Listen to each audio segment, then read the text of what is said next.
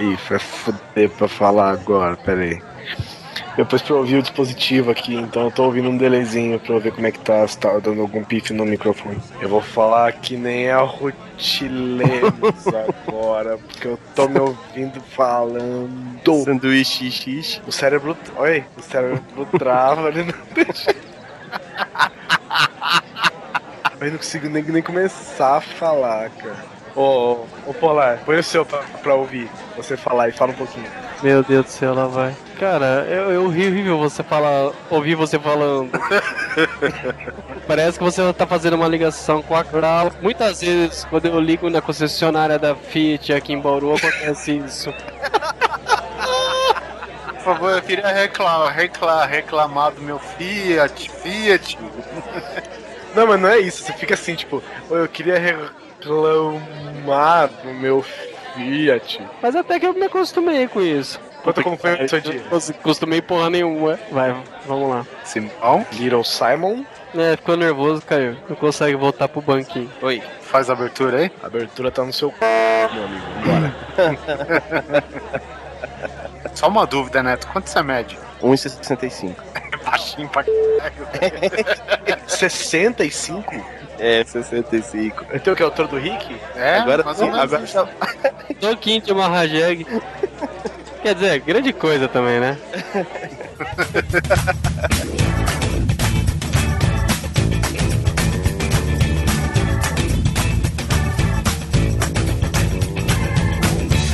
Grande Coisa. Um podcast que é bom, mas que também não é lá grande coisa.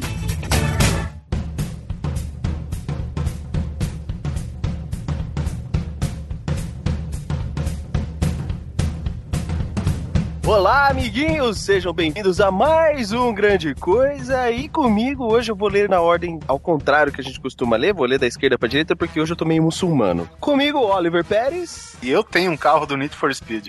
Comigo aqui também, Guizão. Boa noite, senhoras e senhores. E este que é o grande pai para todos nós, Alan Polar. E o seu carro do Oliver Pérez é do Need for Speed, logo logo ele vai Need More Speed. É mesmo. E isso aí, amiguinhos. Hoje nós temos um episódio bem interessante, bem chubiduba, que a gente quer falar sobre modinhas escrotinhas que resistam ao tempo, insistem em nos infernizar até hoje. Depois, depois do Tchubiruba eu já cortei tudo, velho. Nós vamos xingar muito, eu acho. Os últimos sete episódios a gente tem feito isso. A gente não faria isso, porque, meu, modas escrotas, ela sempre resiste e como se isso não bastasse, continua saindo novas, né? e é aquele negócio, quando você acha que não tem mais o que piorar, Chegou o Neymar. E é isso aí, mas não, não tão grande escroto dessa forma, mas sim nossos grandes e-mails. Daqui a pouquinho a gente volta.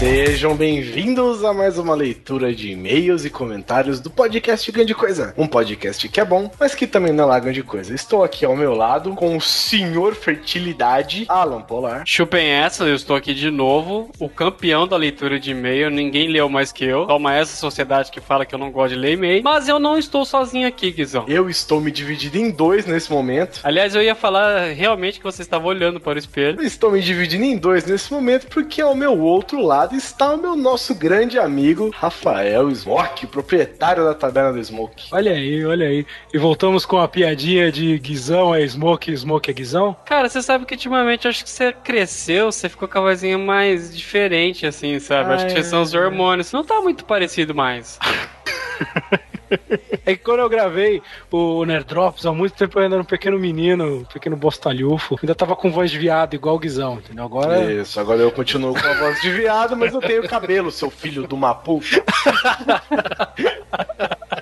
então é isso aí, vamos lá, sem mais delongas. Primeiramente, temos que anunciar o vencedor da promoção. Puta merda, cara, dá até tristeza falar isso, Ah, velho. eu não quero saber, vamos adiar. Ó, tá cancelada a promoção. É por isso que eu tô aqui, é porque eu ganhei? Não, não é. Você só tá Ah, aqui pô, porque você é meu amiguinho. Vamos lá, vamos falar sério. Então, gente, saiu o resultado aqui, fizemos o sorteio auditado pela Tour Anderson em Associados. E o vencedor do boneco Bubblehead, do Gene Simons do Kiss, vai para o usuário do Facebook Kleber Nascimento Brazão. Então, Kleber Nascimento Brazão, já que você curtiu a nossa página no Facebook, você deu compartilhar, como estava na nossa regra, no post do último cast, você ganhou o seu Bubblehead do Kiss, cara, do Gene Simons. E você aguarde o nosso contato que a gente já vai falar com você, já vai mandar uma mensagem pra você aí, pra gente pegar seus dados e a Mariana poder despachar esse mimo maravilhoso aí. Junto com o Gene Simons vai uma nota de maldição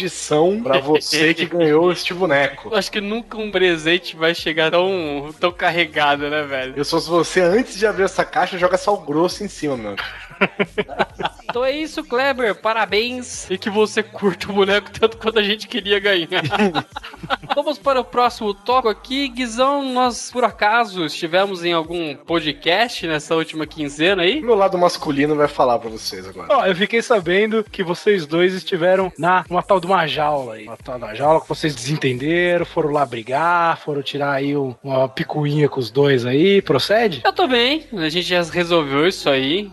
Inclusive, eu não vou contar quem foi que ganhou, porque eu acho que é legal as pessoas saberem que eu fui humilhado ao vivo. Ouçam Jaula do Caos, na Taberna do Smoke, eu versus Polar, e acreditem, gente, pessoas morrem no final desse podcast.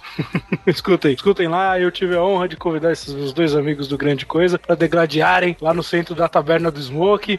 Teve uma- um embate muito sério lá, cara. Foi muito sério. Teve membro decepado, teve sangue no chão, teve pistola seminal, teve. Foi, foi complicado, cara. Foi complicado. Tô limpando até hoje essa taberna, se vocês têm noção.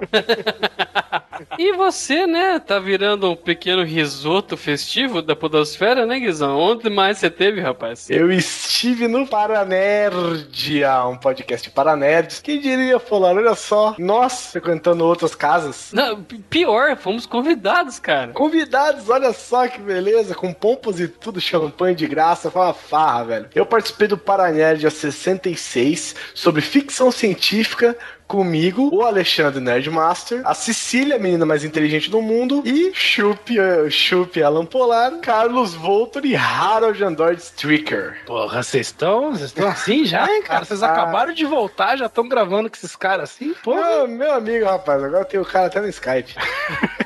Como diria o Simão, é uma amizade de tio Biruba, né, cara?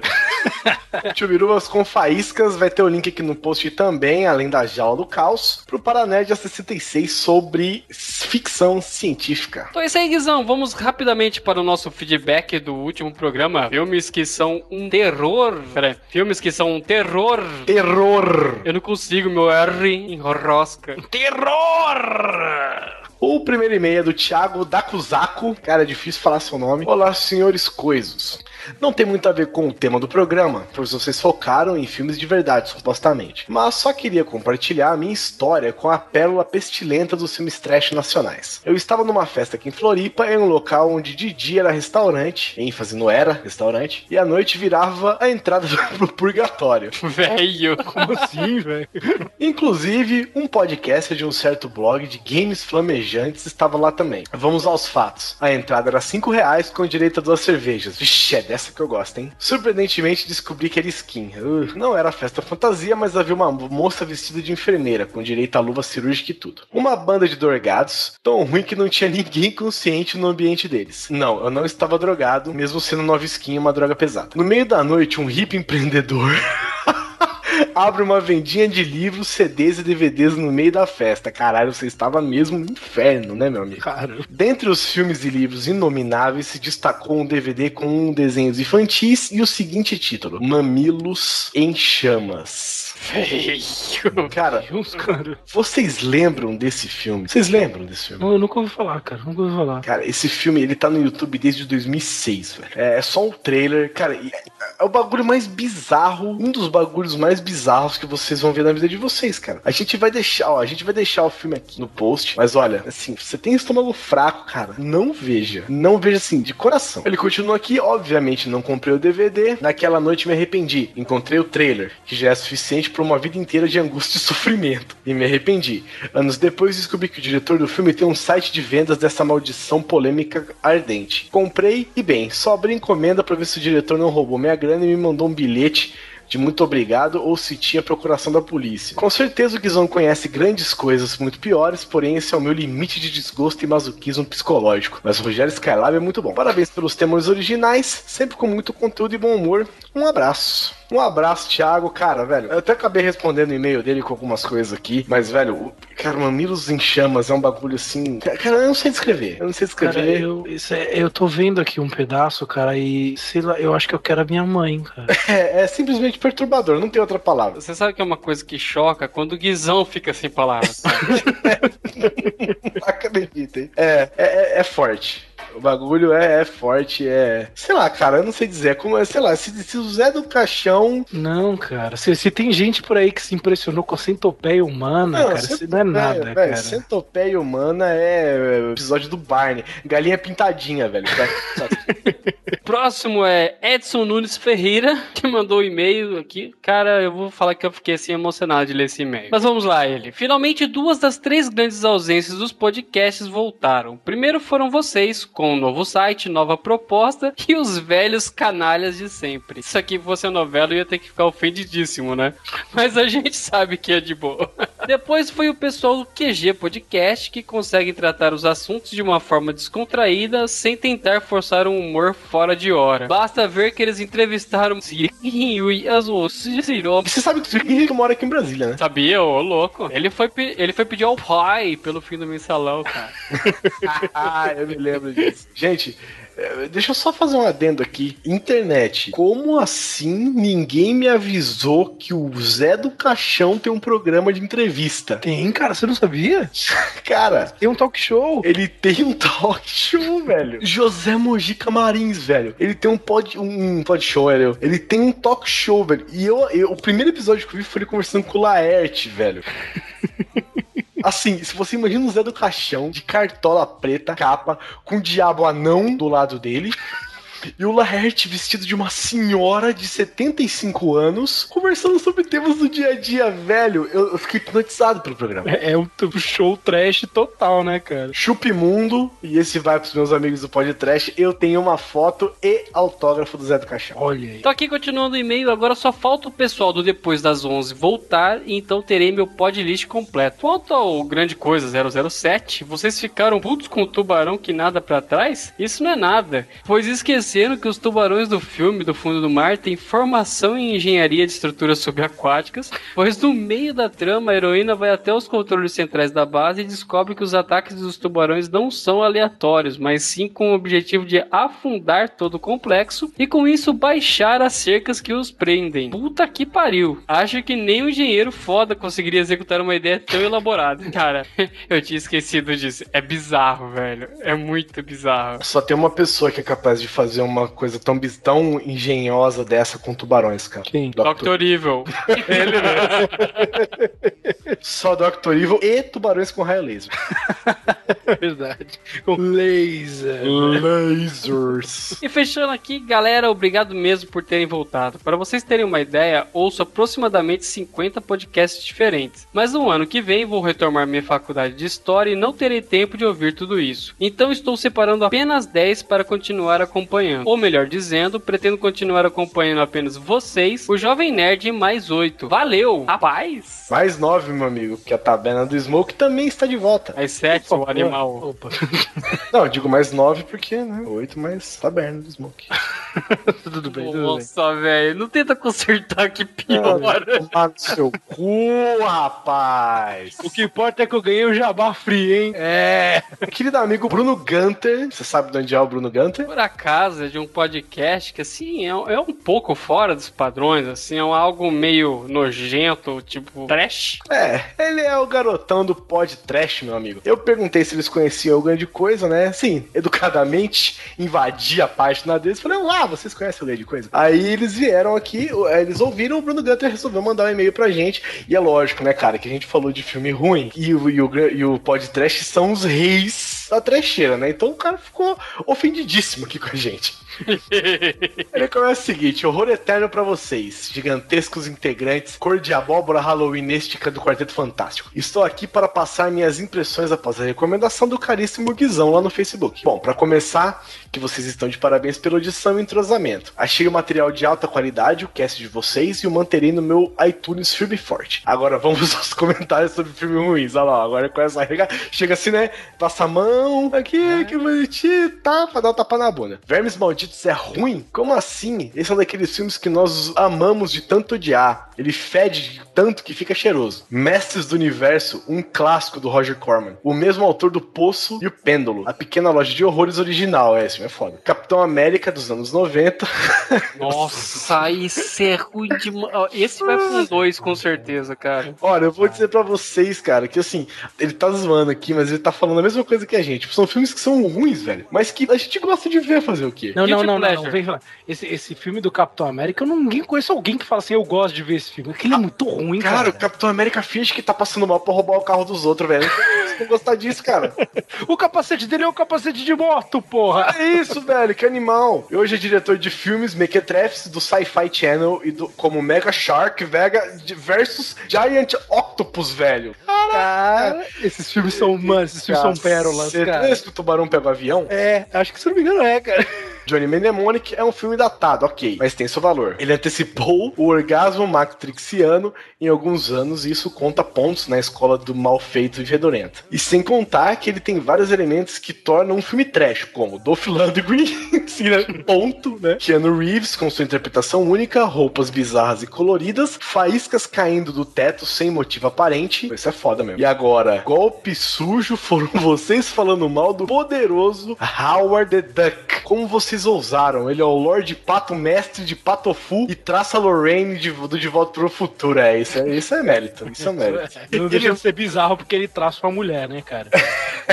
pois é. Ai, Pato Donald, morro de inveja. Ele manda aqui também mais algumas recomendações, né? De alguns podcasts que eles já gravaram também, como Ebola Syndrome, Orcs, Who as Ice, Jesus Christ, Vampire Hunter, Papai Noel, Conquista os Marcianos. E, cara, ele mandou uma que eu ouvi recentemente no podcast deles, cara, que é de Wood, né? Então já. Já fala muita coisa. Já gente. fala bastante. Cara, que chama, o filme chama Plan 9 for Outer Space, velho. Cara, eu aconselho vocês a ouvirem um podcast antes, cara, de verem o filme, cara. Porque assim, é um bagulho surreal, velho. É surreal. É muito bom, cara. Ele termina com é isso. Muito horror a todos. Bruno Gunter Freak. Muito obrigado, Bruno, cara. Valeu pela, por ter gostado aí. Continue ouvindo. Agora temos o último e-mail aqui da nossa amiga Angélica Hellish, do Masmorra Erótica. Cara, foi uma surpresa receber esse e-mail, não eu vou ter que admitir. Olá, queridos, como estão? Em primeiro lugar, prazer imenso de descobrir vocês na dita podosfera. Ultimamente, vocês me fazem companhia constantemente. Oh. Não chora, Guizão. Você anda muito bichinho ultimamente. Eu tô, tô melhorzinho mesmo.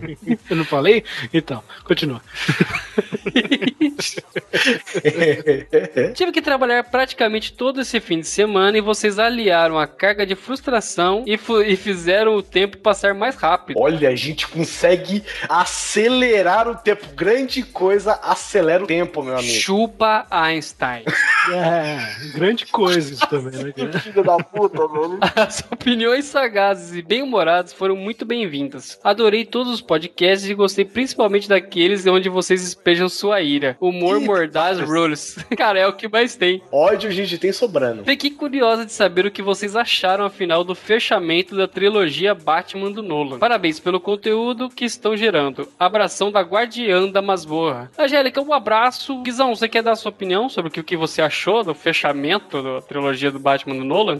Rapaz, eu acho que assim, desprevenidamente. Olha, eu gostei muito do filme. Gostei de verdade, mas eu tenho uma série de ressalvas. E eu acho que a gente podia fazer um podcast sobre isso, hein, Palmer? Afinal de contas, cara, eu também. Vou falar. Sai, gostei do filme? Gostei, mas eu esperava mais do final do Nolan, cara. Vou ser Olha aí, sincero. Eu, eu confesso que eu sou da mesma opinião, cara. Eu acho que eu, a expectativa foi tão alta, tão alta, tão alta de que ele superaria o segundo filme e não foi. Sabe uma das coisas que, sabe, toda vez que eu penso nesse filme e já me baixa a bola geral, é aquela história do Robin já saber que era o Batman, cara. Tá, aquilo pra mim, sabe? É, Nossa, não vai, cara. Por mais que o nego tente me explicar, não vai. Então, moleque, ah, eu olhei no seu olho, eu vi que você era que nem eu. Não, fosse- não é assim, não, cara. Não é assim que Ah. funciona. Ainda mais. Mano, o, Um órfão Nolan- reconhece o outro. Não, cara, o Nolan, o Nolan entrega um universo XYZ pra chegar um carinha, quebrar tudo e falar: Não, eu vi nos seus olhos, você é o Batman, cara. Você não me engana. Não, não, cara, não, não.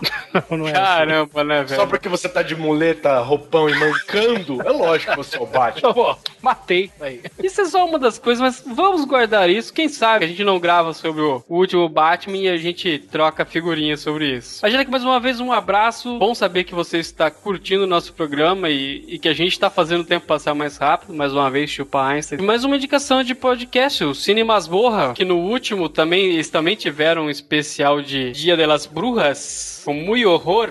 Você imagina como que tá então, né?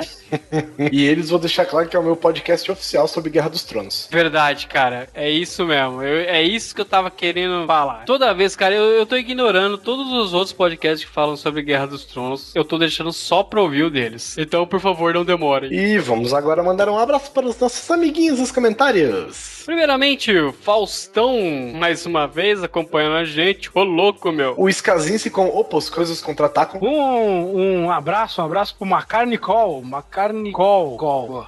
All. Oh, oh, oh, oh, oh. Boa. Que, infelizmente, né, ele achou que ia ser um especial de 50 anos do 007, mas infelizmente não rolou, cara. O plano era esse, mas Quem sabe quando fizer 100 anos. Ah, mas fica tranquilo, que até 31 de dezembro são 50 anos de 007, velho. Olha aí, hein? Olha aí. Um abraço também para o Augusto Mesquita. Pro William Neto, que ele diz que Os Vermes Malditos 1 é bom. A gente também não acha de todo ruim, né? Mas é, tem coisa muito melhor. Ah, é um sucesso tremendo, né?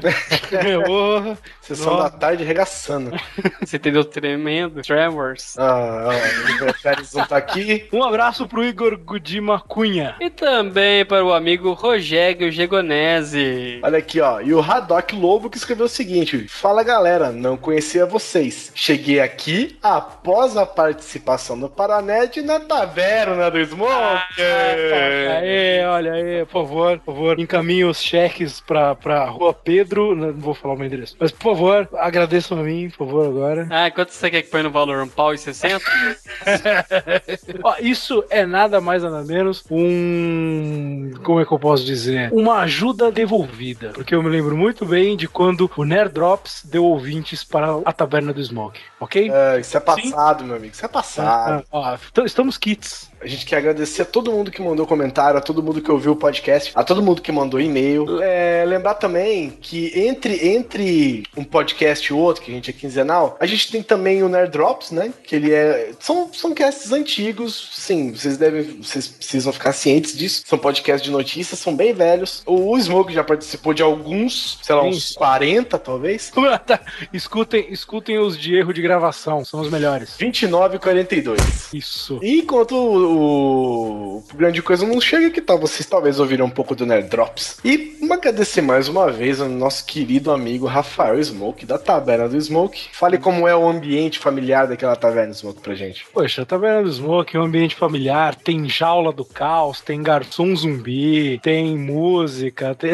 Não, mas assim, visitem a Taverna do Smoke, www.tabernadosmoke.com.br. A gente tá cheio de atração nova. A gente também ficou parado um tempo e voltamos, tem mais ou menos uns três ou quatro meses. Então a gente tá com um podcast novo, que é o próprio TabernaCast, com novas temáticas. Estamos com a Jaula do Caos, que é um game show, perguntas e respostas, onde o Polar e o Guizão já participaram e a gente tá com um canal no YouTube com gameplay, com comentários e coisas do tipo. Ou seja, é atração à vontade, passem na taberna, que é sim o ambiente familiar, só não mexe muito com o garçom zumbi. Às vezes ele tá de mau humor. Mas a primeira bebida de graça? A primeira, a segunda, se conversar com, com jeitinho, a gente, a gente dá um jeito. Se fizer um carinho na orelha, leva. Porra! Do jeito que eu ando, meu amigo.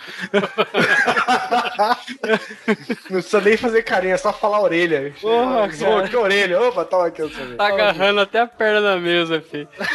então é isso, galera. Fiquem com o cast. Ah, não gosto desse cast, muito modinha. Eu gostava desse podcast before it was cool. Every time I give 'em shots. So cuffs in the air, everybody, let's take shots.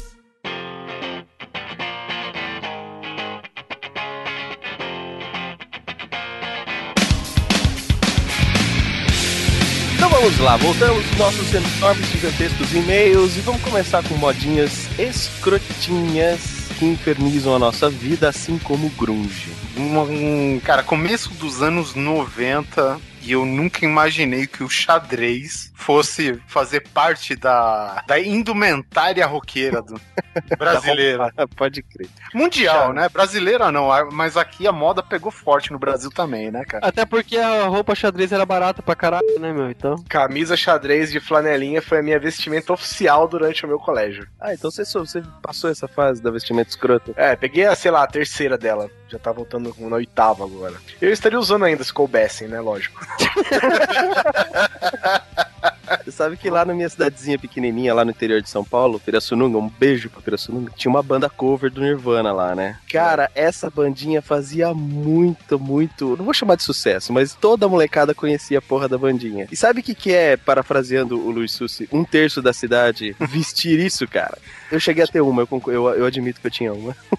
15 pessoas usavam isso, era isso? Ah, você tá me zoando forte então com o tamanho da cidade, né? Aí, aí chegava, tocava na rádio, agora vamos tocar uma moda aqui do nosso amigo Simoneto. Não, não era eu que tinha a porra da banda, cacete. É, um terço da cidade usava camisa xadrez, um outro terço usava camisa xadrez e chapéu, e o último terço usava calça jeans, camisa xadrez, chapéu, botina e fivelas. E um pedacinho de paia na boca, né? E o outro terço não sabia fazer conta. Começo dos anos 90, acho que, sei lá, 91, 92, eu duvido que vocês consigam quantificar as vezes que vocês escutaram Smell Like Teen Spirit do Nirvana, velho. Na rádio, você tá falando? Qualquer lugar, velho. Era som ambiente, era música de elevador, era. Foda-se, sabe? Era, era o seu amigo da vizinho que tava ensaiando na guitarrinha dele. Que é, começo dos anos 90 aí? Então não é comigo não. Pode ficar entre vocês esse papo aí. Tá bom. Nem eu também, eu tinha 10 anos, pode parar. É, que isso, cara. Tinha três. Caralho, velho. E como você usava moda grunge, você só pegou naquela época, cara? Eu falei que eu peguei na aqui daquela época, rapaz. Você tá maluco. Ah, cara, o grunge, o grunge, eu lembro que aqui no Brasil não foi 91 não, velho. foi, foi. no- Imagine, você pode botar 94, 95 fácil. É, é porque assim, o rock, ele ganhou também a. Tipo, Seattle deixou de ser uma cidade pra virar um gênero musical, né? Uma, digamos, uma subdivisão do rock, né? Então o rock estilo Seattle era o quê? Era Alice in Chains, era o Nirvana, era Soundgarden, é, Pure Jam. Todas essas bandas, cara, no início de carreira, elas fizeram parte dessa cultura grunge, vamos dizer assim, né? É, mas aqui no Brasil a coisa pegou mesmo depois que o, que o Kurt morreu, cara. Ah, eu não, não, não. Ah, Aí todo mundo virou putinha e tal, fica com essa historinha de ficar usando roupinha aí. Aí Essa história que eu falei da bandinha cover lá, lá da minha cidadezinha foi mais pro 94 mesmo. Eu lembro. chupa essa, Oliver, seu Mas otário. isso não quer dizer que é padrão nacional também, né? Não, cara, mas eu, isso aí você vinha em todo lugar. No, no 91 você tinha um pouco. Agora, depois que o Kurt morreu, aí todo mundo ficou que viuvinha e tal, e usava roupa e ficava cantando as músicas. Eu lembro que aí eu lembro que você pegava a MTV, puta que pariu, cara. A cada três músicas entrava os meus Teen Spirits, ô. É, verdade. Você sabe que Nirvana, pra mim, eu não sei com vocês, mas eu, eu tenho um prazo de validade. Eu escuto três músicas, chega, não aguento mais. Não, Nirvana eu, eu nem sequer gosto, cara. Um amigo meu me apresentou antes de ela virar essa febre, assim. Porra, eu, eu não sei. Esse cara eu vejo ele como visionário, porque eu não consegui ver nenhum potencial na banda, cara. E realmente virou um sucesso absurdo, né? O, assim como Legião Urbana, Nirvana foi o campeão das revistinhas de violão, né, velho? Puta, é verdade. Nossa, cansado de estar na galera e eu, assim, eu já tenho ódio de quem leva um violão pra alguma coisa, né? Então, Tipo, se a gente estivesse num barco, eu usava o violão pra remar, velho. nossa. Aí, beleza. Se é um show, tudo bem levar um violão, mas se você está num churrasco, não. Aí alguém leva violão, aí começa. Tum, dum, dum, dum, tum, dum, dum, dum, dum, dum. Dum, dum, dum, dum, dum, Gamas dum, de ar. dum, dum, dum, dum, dum, dum, dum. Dum, dum, dum, dum. Sempre nesse ritmo, né, cara? É, e é só, e é só isso, e é só isso. E sempre errado. Aí troca, né? Já troca pra outra música, porque você sabe trocar o começo. Pole, né? Dan, dan, dan, dan. É. Dan, dan, dan, dan, dan, dan, dan, dan. E acabou, porque ele não continua os riffs, né? A cifra. Mas é uma, foi uma moda, até que eram confortáveis as camisas. E o, Ah, o confortáveis termos, porque a flanela, cara, aqui no, no verão brasileiro, pelo amor de Deus, né? Eu ia falar isso agora, assim, a nego, sabe aqueles cara magrelo, magrelo, magrelo, com, tipo, vestindo uma e outra na, na cintura amarrada, tá ligado? A cara usava duas. Isso, isso. Aquela corrente que tá pendurada atrás do jeans até a carteira no bolso. Nossa, verdade. Até hoje. Eu conheci pessoas que usavam uma camisa abotoada e uma camisa aberta por cima. É, então, é isso que eu tô falando. E uma versão filha da puta chuveiro, né, cara? Não, isso daí já não é moda, é escrotice, né, velho? Isso, né? É, É, Ou seja, modinha escrota. Mas é, é o que o Oliver tava falando. Como é que nesse tempo nosso, é, quente pra caramba, o cara ainda tinha os dons de. Eu acho que a mesma, eu acho que a mesma matemática que a mulher sai no frio de sainha. Não consigo entender isso também, né? Cara, mas a mulher sair no frio de sainha é um problema dela, ela vai refrescar a periquita, beleza. Agora o duro é o cara sair no calor desgraçado aqui. Agora o cara sair naquele calor filha da puta que tem aqui- aqui no Brasil, ficar fedendo, chegar perto dos outros e não ter a, sabe, a decência de perceber que tá incomodando, ah, vá pro inferno, cara. Não, mas foi uma moda legal, eu gostava de usar. Bom, eu, eu nunca segui moda nenhuma, né? Eu achava bonito e usava, né? Moda que te seguia, né, Guizão? É, eu fa- Eu fazia a minha moda, né? Uma única coisa que só eu usava ela, né? Hoje o, o Guizão ele tem condição de usar todas elas ao mesmo tempo. E meio nada, né, cara? É, só assim, senão não cabe, né? É muito filha da puta. Quem falou isso?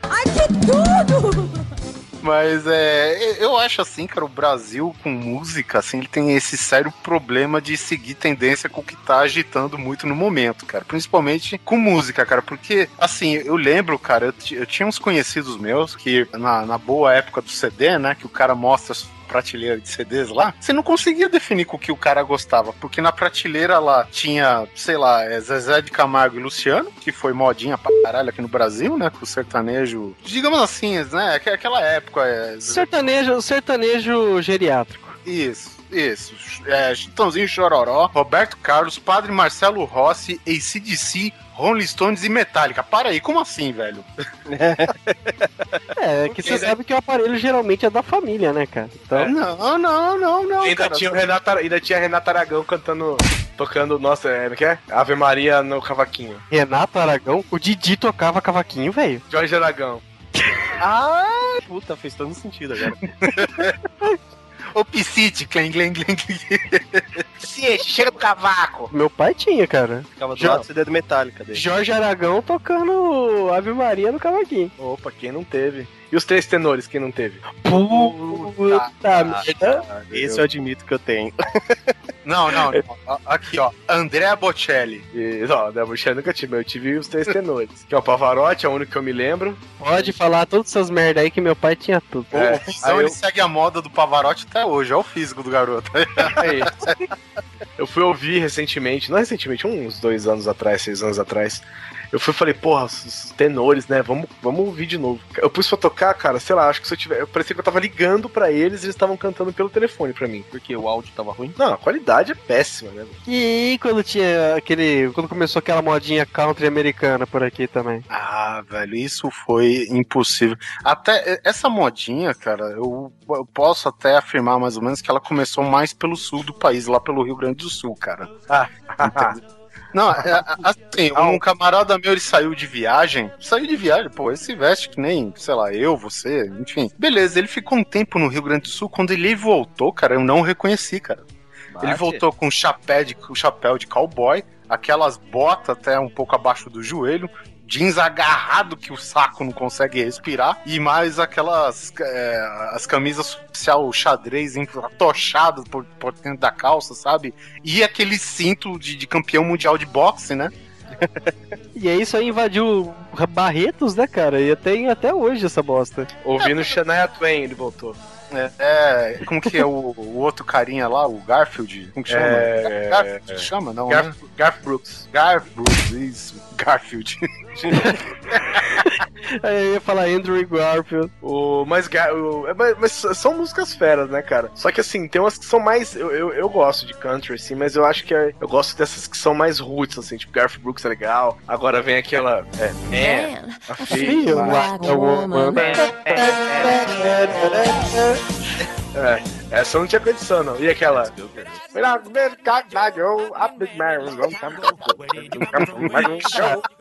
E o mais escroto disso é que os caras eram suecos, velho. Para. Sério? Rednecks. Suecos. Ah, o Rednecks, mano, porra, o Rednecks é irado, velho. Não, O é irado, é irado. Tem, tem tendência de, de rock técnico, de técnico, techno e country, cara, no, no mesmo estilo deles, assim, cara. Não, Rednecks é foda. É, Scatman Joe é legal também. Scatman Joe não era. Cotton Eye Joe. Cotton Eye Joe é do Rednecks, pô. Não, mas Scatman Joe não era country, cara. Catman é aquela. É, mas as, as outras, mas as outras deles meio, cara. As outras deles eram meio country. Era nada, era tudo batidinha. É, foda-se, só ouvi essa mesmo. Tem uma outra, cara. Esses enlatados americanos, quando eles vêm, eles vêm arregaçando mesmo, né, cara? Ah, mas olha só, cara, lá nos Estados Unidos, a moda, digamos assim, ela não atinge um país inteiro, cara. É tipo, cada qual região, ela tem o seu estilo e se mantém lá, né? Aí, tipo, quando vem pro Brasil, fudeu, cara. Não importa se o cara antes gostava de, de forró, de sertanejo, a, a merda é, vira uma tendência na vida do cara, velho. É, o cara gostar de outras coisas não é crime nenhum, né? Não, obviamente, cara. Mas, mas é o seguinte, eu já vi, por exemplo, aqui um, um radialista quase mandar um ouvinte a merda, velho. O cara liga pra estação de rádio, aí ele, o cara me pediu é, Hanson, né? Um, um bap. Vocês lembram, né? Lembro, lembro, lembro. Ah, O cara, lembro. o cara- o cara me pediu Hanson e Sepultura. Aí o cara falou, por quê? A sua irmã escuta Hanson e você escuta Sepultura? Eu falei, não, eu gosto dos dois. O cara falou, não, vai se foder. Pô, sabe, sabe uma musiquinha que os, que os caras da- do country abraçaram muito? Era aquela do Dire Straits, Walk of Life. Isso. Puta é mesmo. Isso, velho. Era fatal. Todo rodeio tinha isso, velho. É verdade mesmo. Sabe um bagulho, assim, falando em rádio? Tem uma rádio em Bauru que ela tem duas rádios que são as grandes em Bauru FM, né? E as únicas. Basicamente. Mas tem uma que é mais pop, mais regional, assim, então, e tem uma outra que, assim, às vezes investiu mais no rock and roll um tempo atrás. Então tinha umas músicas assim, tipo assim, a nova da Britney Spears. Aí começava, sei lá, Oops, I did it again. Ah, ah. Aí, tipo, a nova da Shania Twain, né, sei lá, qualquer coisa. A nova não sei o que, um monte de música pop fudida, assim. Aí ele falava, você não ouve aqui. Aí que toca um rock and roll, assim, velho. Você fala, pô, esses caras mandam bem. Ah, mas depois eles desistiram dessa, né? Porque eles viram que o que dava audiência mesmo era o que tocava na 94. Ó, isso daqui eu posso te falar que foi até uma certa tendência que veio junto com o grunge. Quer dizer, aconteceu junto com o grunge, mas é uma parada mais, digamos assim, separada, né? Que é o rap nacional com seu maior representante, o Racionais, mano. Ô, irmão, tu lava a boca pra falar dos racionais, tá ligado? Mas Racionais, velho, o Racionais invadiu as rádios de um jeito, cara, que não tinha por onde escapar, né? Meu irmão, Diário de um Detento deve ter sido a música mais tocada na história da MTV, velho. Brasileira, lógico. É, e falando em MTV, eles ganharam tudo que tinha aqui, Tudo, né? Na- tudo. Na, na parte da MTV nacional, aquelas premiações e caramba. Pô, velho, eles levaram tudo, cara. É, porque vamos ser sinceros. A gente- gente tem, eles têm várias músicas, claro, mas a gente estamos falando aqui especificamente do Diário de Detento, que foi que explodiu mesmo, né? O próprio clipe da música é outro padrão, assim. Até, até hoje você não tem um clipe tão, tão produzido quanto deles no Brasil, velho. Aquele puta ganso, pilantra corno manso. Ficava muito louco e deixava a mina só. A mina era virgem e ainda era menor. Agora faz chupeta, tem troca de pó. Nossa, Cara, mas é uma muito música de vida frustrada foda, né, cara? Nossa. Ah, não é. cara tá na cadeia, né, velho? Esses papos me Não, cara, é- é foda. é, o mundo roda, ele pode vir pra cá. Não, e tem uma, tem outra música, não sei, acho que é até a mesma. A música até tava indo bem, cara. Aí de repente surge o cara do meio do nada, velho. E tipo, afoga essa vaca dentro da piscina, sabe? What?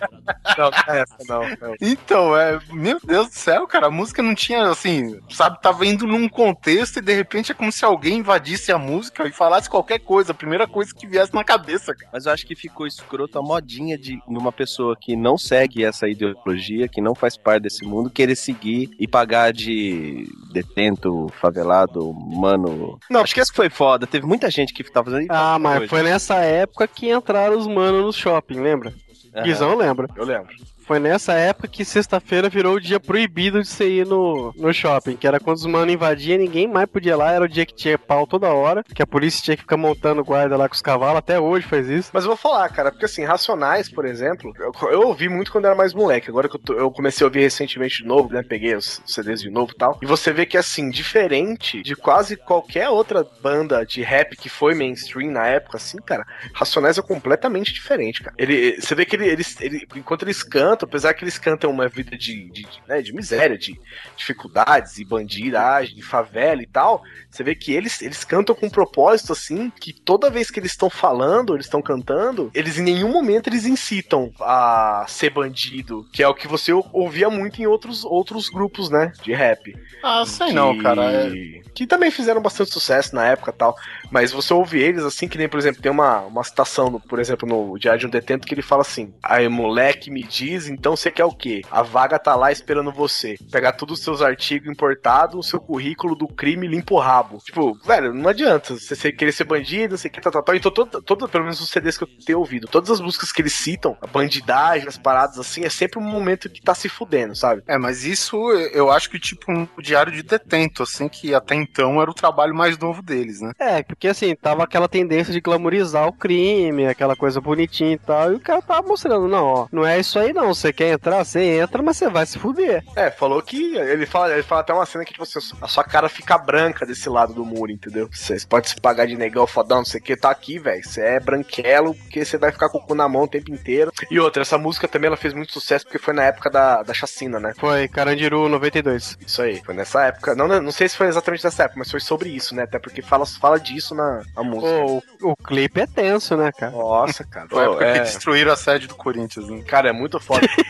Senhor é meu pastor, perdoe o que o seu filho fez. Morreu de bruço no Salmo 23. Caralho, velho, isso é muito foda. Aí vocês me veem, e, e essa letra foi escrita por quê? Dois, três caras? Vai ver quantas pessoas escreveram tchê tchê tchê tchê. Não queima a pauta, não queima a pauta. Ai, que tudo!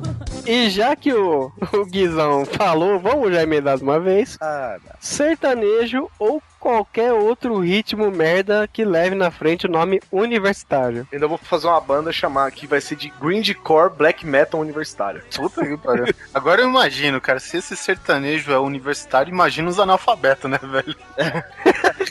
É, mas você viu que bonito que você tem o sertanejo, que você tem aquelas modas de raiz.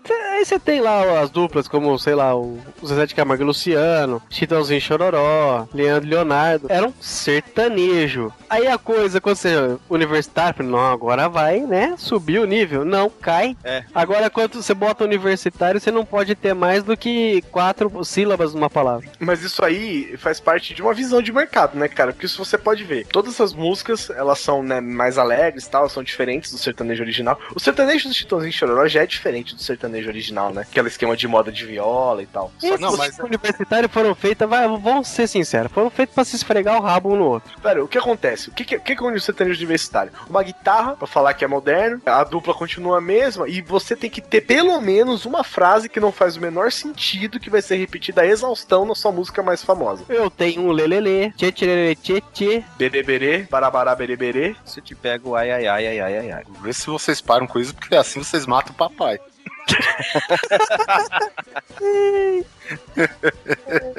Se você parar pra pensar realmente e fosse mostrar pras pessoas, olha, essa é a música brasileira e essa aqui é a música universitária.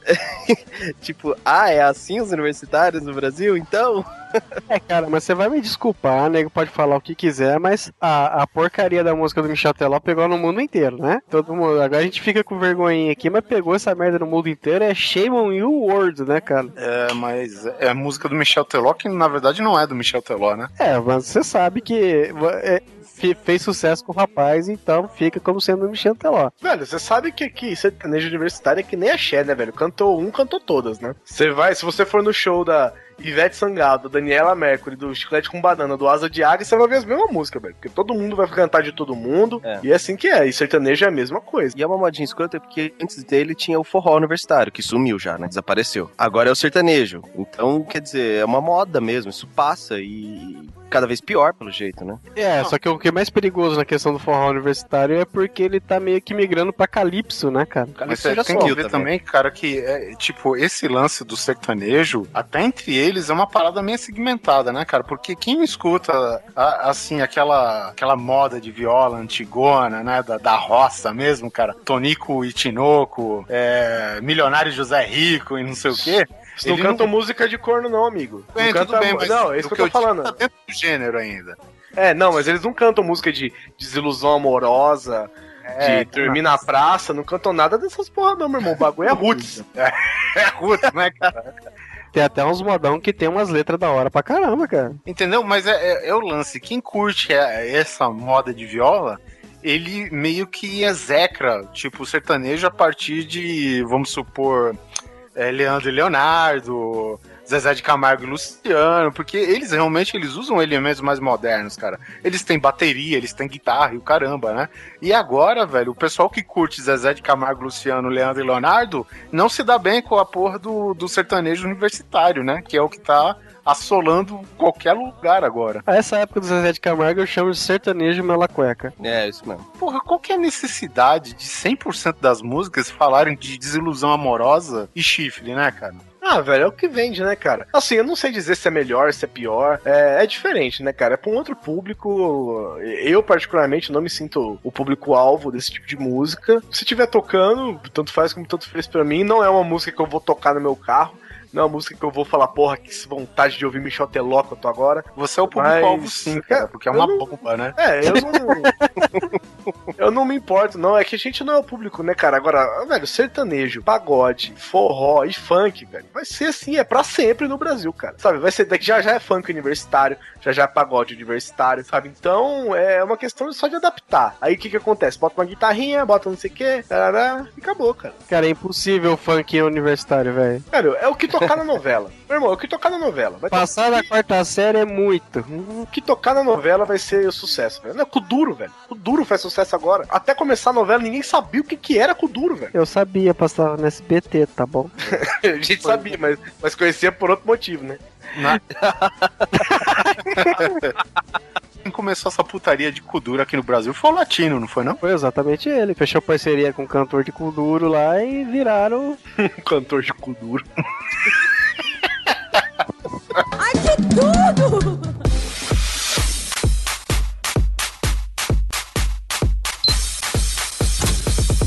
vou dizer uma coisa pra vocês aqui, vou, vou externar a minha opinião. Pode ser que eu seja execrado no momento, mas eu vou dizer pra vocês: um dos maiores gênios da música brasileira atual é o Latino. Oi, Você pode rir, pode rir, eu vou explicar pra você. Eu não, Quando assim, eu tô quando- esperando uma explicação, com certeza eu tô. Quando você é um cara que lança um CD com 10 músicas e 9 delas vão parar no topo de todas as rádios, você não é um idiota, meu. Faz sentido. Você não é um idiota. O cara lançou um CD com festa no AP, a Kátia Cachaça, mas não sei o que, mas não sei o que, mas não sei o que, e todas Renata. elas, Renata, Ingrata, e todas elas foram parar no top de todas as rádios do Brasil, velho. Um cara que faz isso não é idiota. É, o que, ele, o que eu acho que ele fez é essa coisa até que o sertanejo universitário faz, que é você pegar uma música, no caso dele, né? Ele pegou uma música de sucesso lá fora, que você pode reparar que ele faz uma versão em português ridícula das músicas que já são ridículas, bota uma, um, um refrão assim pra para deficiente mental entender e isso pega no Brasil de uma forma incrível. A questão do deficiente mental, até vou discordar. Ele pega uma parada que tem que grudar na cabeça da pessoa. Que tem É. que ser simples e não pode ser, sabe, complexo o suficiente, cara, pra fugir é. numa linha de raciocínio enquanto você tá cantando, cara. É, pra grudar, e o cara conseguiu fazer isso. Daí a genialidade dele, fazer É isso isso tá certo. E- então ele é o Bon Jovi brasileiro. Exatamente. De bom não tem nada, né? É, não fala do Bon Jovi, não, senão o cuequinha aí vai começar a ficar chateado. Bon Jovi foi uma modinha aqui no Brasil, fala a verdade, né? Aquelas camisetas do Bon Jovi com um cabelo, sei lá, que parece que tem um, um sheepdog na cabeça, né, velho? Aquela camisa da capa do CD Crossroads também, que bombou pra caramba, todo mundo tinha essa porra, cara. Saía na rua e você achava um cara com aquela camisa. Eu queria saber o que aconteceu com o Bon Jovi, que depois de um tempo ele arrancou os dentes da cara e colocou Clórex.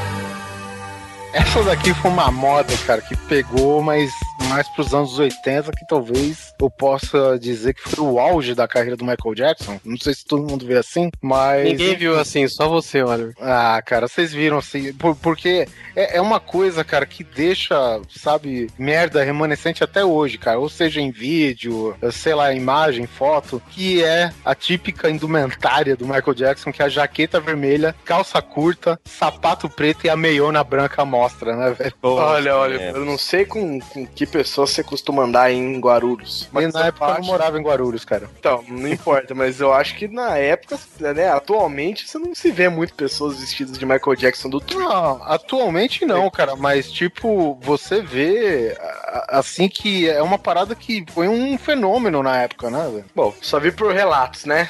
Cara, nos Estados Unidos tinha competição do melhor Michael Jackson, sabe, cosplay, dançarino, imitador, barra outras coisas aí, cara.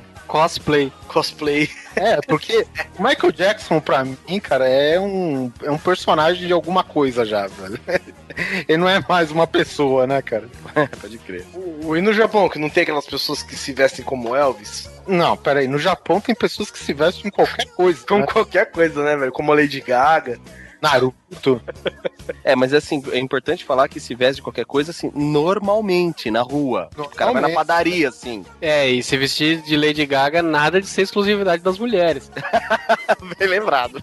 É, porque no Japão tem muito dessa parada andrógena, né? Pra eles é sexy o cara se vestir e você não conseguir detectar se é um homem ou uma mulher, aquela porra, né? É aquela surpresa. Ah, pastelzinho, piruzinho. Tipo Kinder Ovo, né? Sempre vem com um presen- com uma surpresinha dentro. É que, é que no caso é Kinder Ovos. Bom, cara, tirando essa moda também, cara, aqui no Brasil o que tinha. é, não, não importa se você gostasse, cara, mas o que tinha de nego com a camiseta do Iron Maiden não tá escrito, né, cara? Eu tinha, eu tenho, eu não tenho certeza. Umas 10 dessa. mas eu gosto, eu escuto. E tinha que ter o Ed. Tinha que ter o Ed na Ah, camisa. tá, não, com Não, certeza. o Ed, lógico, lógico. Existe outra camiseta do Iron Maiden? Sem ser o Ed? Existe alguma capa do Iron Maiden, né? Provavelmente de- de- desse mundo do rock, do heavy metal, é o mascote mais famoso, diga-se de passagem, né, cara? É, é, não, isso é, com certeza. Sem mencionar que, que todo show do Iron Maiden, né, eles fazem alguma parada envolvendo o Ed muito bacana também, né? É sempre na música Two Minutes to Midnight ele entra. Isso, exatamente. Que por algum acaso eu fui no Monsters of Rock em 90 e- 96? 95, No Pacaembu, em São Paulo? em Pacaembu, São Paulo. Fui Puta, lá. tava lá, cara. Pô, vocês não se viram? Né, Eu não vi porque o Neto tava muito abaixo do meu campo de visão, né? É, a piadinha tá vindo de longe, eu sabia. O Neto tava sendo pisoteado em algum outro lugar. que eu não tava. Cara, eu tava na minha idade limite, eu tive que apresentar RG pra entrar no, no estádio. Pô, abriu com, sei lá, Raimundos. Não, não, não. Era. Eu não lembro. A banda que abriu era X. aí tinha uma outra argentina. Voz do Silêncio. Isso, eles mesmo. Foi a primeira vez que eu escutei Halloween na minha vida. Raimundos, Hazard, Biohazard, Motorhead, Skid Row eh, e fechou com o Iron. que começou justamente com a Two Minutes to Midnight, não é? O Two Minutes to Midnight e, cara, na boa, eu reparei isso. Faltava dois minutos pra meia-noite. Dois minutos pra meia-noite, cara. Isso foi, foi foda, cara. É, porque se, se pá nem era essa música que ia começar, né? Aí Exato. os caras viram a hora que eles iam entrar e falaram, "Tchau, já Nossa, a hora que eu vi que era dois minutos pra meia-noite, os caras entraram com essa música aí, velho. Puta, foi muito foda, cara. O que não foi muito foda é porque era o, o Blaze, né? O vocalista na época. Num... Blaze dele e ele errou na Afraid to Shoot Strangers, cara. Ele errou uns dois refrões da música, ele errou. Eu não vou reclamar no show porque ele teve bastante carisma, viu, cara? Achei muito escroto assim, cara, porque teve uma promoção na rádio, acho que não, não lembro se era 89 na época, né? De cante com o Iron Maiden no, no palco do Monsters of Rock. Aí, tipo, a galera que foi sorteada, eles entraram naquele refrãozinho do Fear of the Dark. né? É do Fear of the Dark? Os caras ficam. Oh, oh, oh, oh. E aí acabou a participação deles, era isso daí. Era isso. É, mas eles não podem reclamar, cantaram. Foi. E, e aí teve um boneco de Olinda lá do, do Ed foda, velho, no palco, cara. Foi um showzaço, apesar do, do Blaze Bailey, foi um showzaço, cara. Foi. Mas foi. aí que entra a modinha. Realmente lá todo mundo, putz, 90% das pessoas que estavam lá estavam com camisa do Iron. E dessas 90 pessoas que estavam com camisa do Iron, acho que nem metade era fã do Iron. Só pode usar a camisa do Iron se for fã. Ai, seu cuequinha melada. É porque é impressionante, Polar. Você, em São Paulo, principalmente, tá lá o tiozinho aposentado, com o seu chapeuzinho de palha, sentado na boca do, do barco, o, o cigarrinho, né, tal, tomando sua cervejinha. Tiozinho, nada a ver com a camiseta do Iron Maiden. Tinha, Tá. muito. Tá, tá lá a dona de casa, empregada, passando roupa, não sei o que, com a camisa do Iron Maiden. Você vê muito disso, cara. Teve uma época que era quase camiseta de vereador essa porra, né, cara? É, é, porra. Aqui pariu. Vote Ed 666, né? Isso.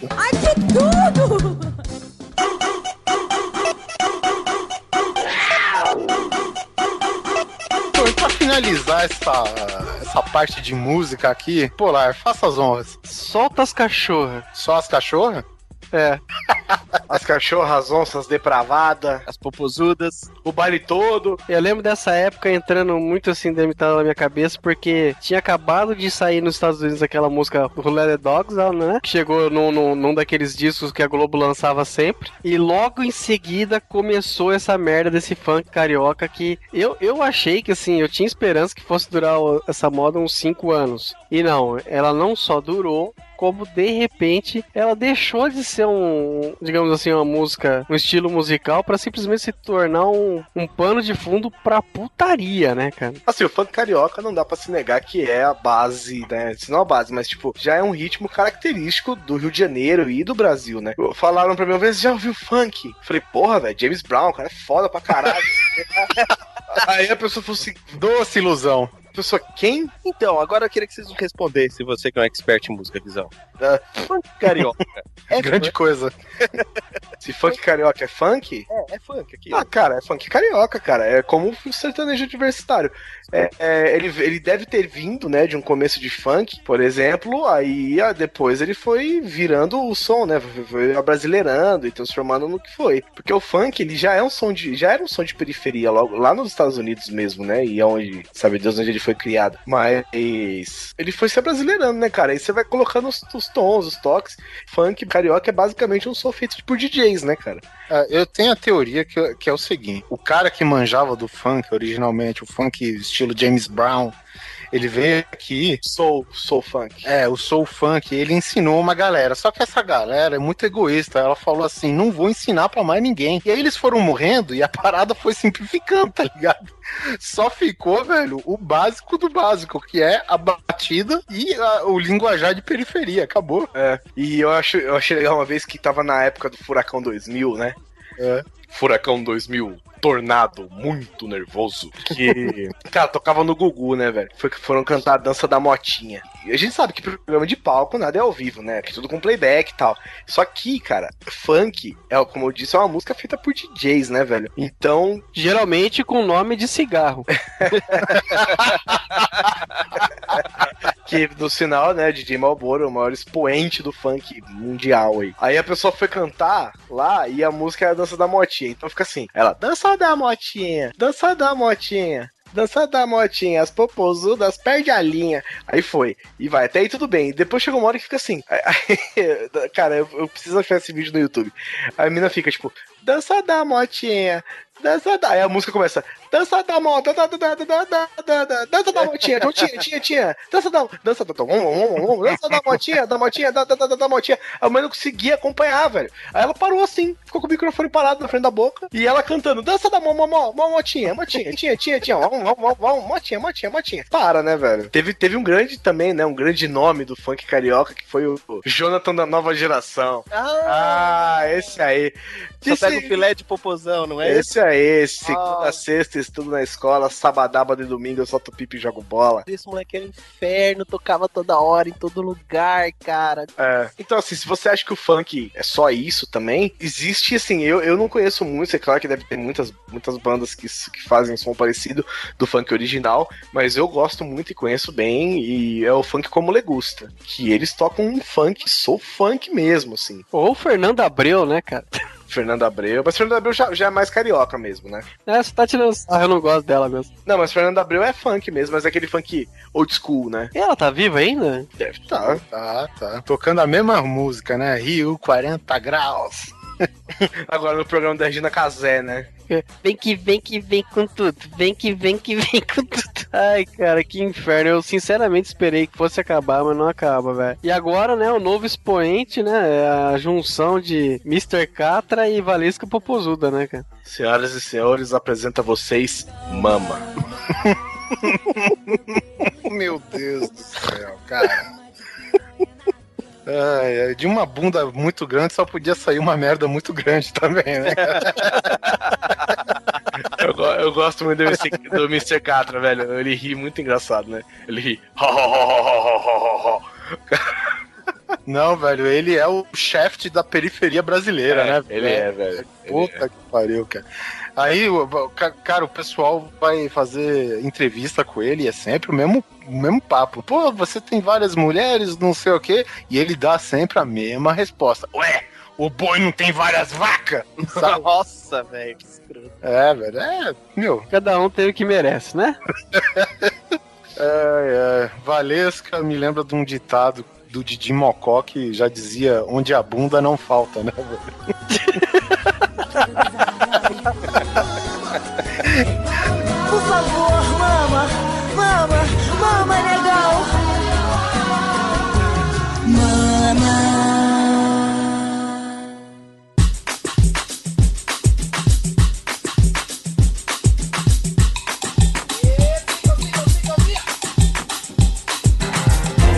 gente vai agora pra outra das grandes influências aqui no povo brasileiro, que é o esporte, mais especificamente o futebol, né, cara? Todo jogador de bola brasileiro que inventa uma moda escrota, principalmente de penteado ou cabelo, por que tem que virar moda, né? Não, porque vamos supor, o pica-pau, ele tá aí há 60 anos, por que nunca o penteado dele virou moda só quando o Neymar veio? Pica-pau, velho. Pior que agora o cabelo dele caiu, né? Isso, é, ficou E. muito grande. Nem a- o laque aguenta, né, velho? Não, e tipo, agora ele deixou um monte de nego órfão de cabelo, né, velho? Porque agora eles estão meio perdidos, não sabem o que fazer. Agora eles vão aderir à moda Oliver Pérez, né, cara? É, aqui, mas o caído é em outro sentido.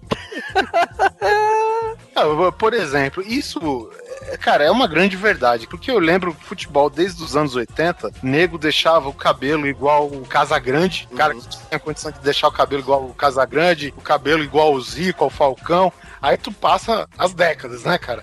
Cabelo igual do Sócrates, até Birubiru, cara, virou moda. Foi, foi. Aí começaram as paradas gays, aí teve a moda do Raí, né? Sim, mas até então eram modas, como é que eu diria assim, aceitáveis. Sei lá, de bom gosto, talvez. É, era meio que condizente com a época, né? Cara, e quando teve aquela, aquela moda, acho que foi em 2002, do cabelo do Ronaldinho, que ele deixa tudo careca e só na Isso. frente aquela, aquela, como que chama? Aquela... Alça de boquete. Eu ia dar outro nome. Eu ia chamar de pentelho, mas tudo bem. Ele intitula aquilo de corte do cabelinho do Cascão, mas, velho, não. Nossa, de boquete é o melhor. É, não, mas lembra bastante o Cascão mesmo, né, cara? É, é o corte do Cascão. Não, é o Cascão fez esse corte depois, vocês lembram? Ah, tá. É, o, o Tufinho foi parar na frente. O Cascão mudou o cortezinho dele depois pra parecer com o Ronaldinho. A- Agora eu entendi porque o Oliver Kahn ele ficava meio perdido lá no gol da Alemanha, né, velho? O cara, o cara tinha na cabeça, cara, uma zona erógena feminina, né, cara? Aquela cara de c... com o pentelho em cima, né, velho? E, tu via que cada gol que a Alemanha tomava, o cara do goleiro ficava muito confuso. Só podia ser isso, né, cara? Corre-se um sério risco, viu? Mas enfim, né? E, e ele fez o, o corte num ponto-chave, né, da, da Copa, que foi justamente na final, né? Ah, e bombou a moda, né? Diz as más línguas que era jogada de marketing aqui. Não, na verdade aquilo lá foi foi proteção, porque como em 98 ele tinha passado mal, então ele deixou o cabelo do jeito que o pessoal pudesse segurar pra ele não ficar babando e bater na cabeça, né? Sacanagem. Ai, cara. Se, se fosse, se tinha jogado de marketing, ele fazia uns whoosh da Nike na cabeça, né, velho? Ai, que tudo!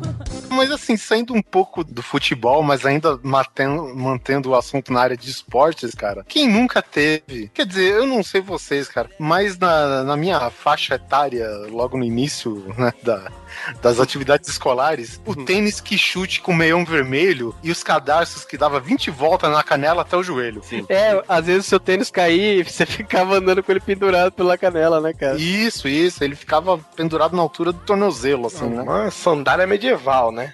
É, bem por aí. Você Não, podia não. amarrar ele também passando por baixo do pé, né? Pela planta, assim, do pé e o peito. E, e tu sabe que é o pior, cara? Os caras, eles não andavam assim só pra jogar bola. Era a vestimenta diária deles. Eu ia pra escola assim, cara. Isso que eu ia falar. Eu ia pra escola assim, tinha vários que chutes, uns três meu Deus. Pô, foi uma festa quando eu ganhei o Quixute. Eu não usava meião vermelho, mas eu, eu usava meia grande e dava 500 voltas na canela. Não, eu, eu não usava meia grande, mas o que chute, putz, eu tive vários, cara. Vários. É, minha infância foi bem triste, eu nunca tive. Eu nunca nem joguei bola.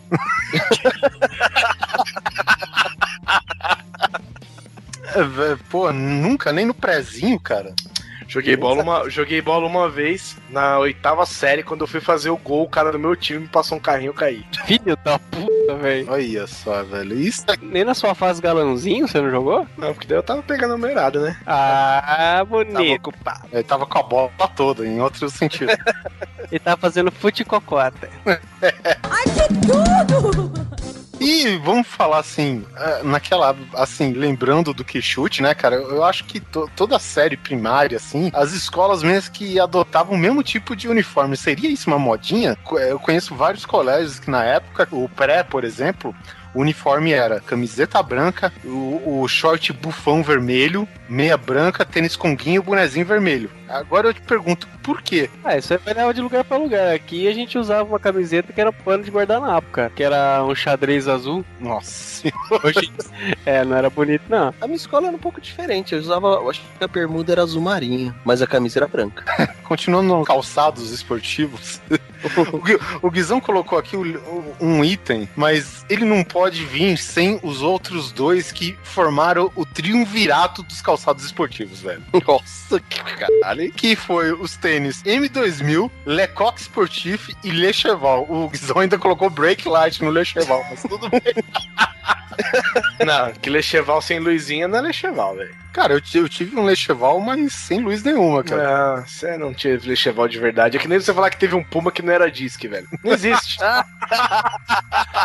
Uma disque, velho. Nossa. Eu tinha aquele rainha Elastic System que você bombeava ar no amortecedor, lembra? Pela língua, né? É. Tinha o pumpzinho lá, né? Eu lembro desse, desse Puma aí que você tinha que ficar encaixando os disquinhos, né? E o, o foda do Lecheval, cara, é, é o seguinte, o Lecheval ele não era feito de couro. Ele era aquele. Não, não sei se, se é certo falar curvinho, mas ele é aquele couro de plástico. Tu manteve aquela porra na- no colégio o dia todo, cara. Depois de ele ser um artigo esportivo, um calçado esportivo, ele virava uma, uma química, né, velho? Pode crer. Porque pelo fato de ser plástico, cara, ele não tinha respiração nenhuma, né, velho? Não tinha uma vazão de ar, digamos assim, saudável pro seu pé, né, cara? Você tirava ele do pé depois de um dia inteiro, parecia que você tinha ficado duas horas na banheira, que ficava com os dedos tudo enrugados assim, cara. Nossa, nossa, o cara horrível, cara, ele cheval. É, mas eu, ah, por causa disso, meu irmão não podia entrar com tênis dentro de casa. Quando ele chegava, ele tinha que deixar o tênis do lado de fora. Nossa, o chulé devia ser maravilhoso. Sim, uma vez é, não, era de dar ânsia, cara. O, o M2000, Oliver, é aquele que era cano alto? Cano alto, pretão. um- Ele tinha um M que uma letra do. uma perninha do M era um trovãozinho, assim.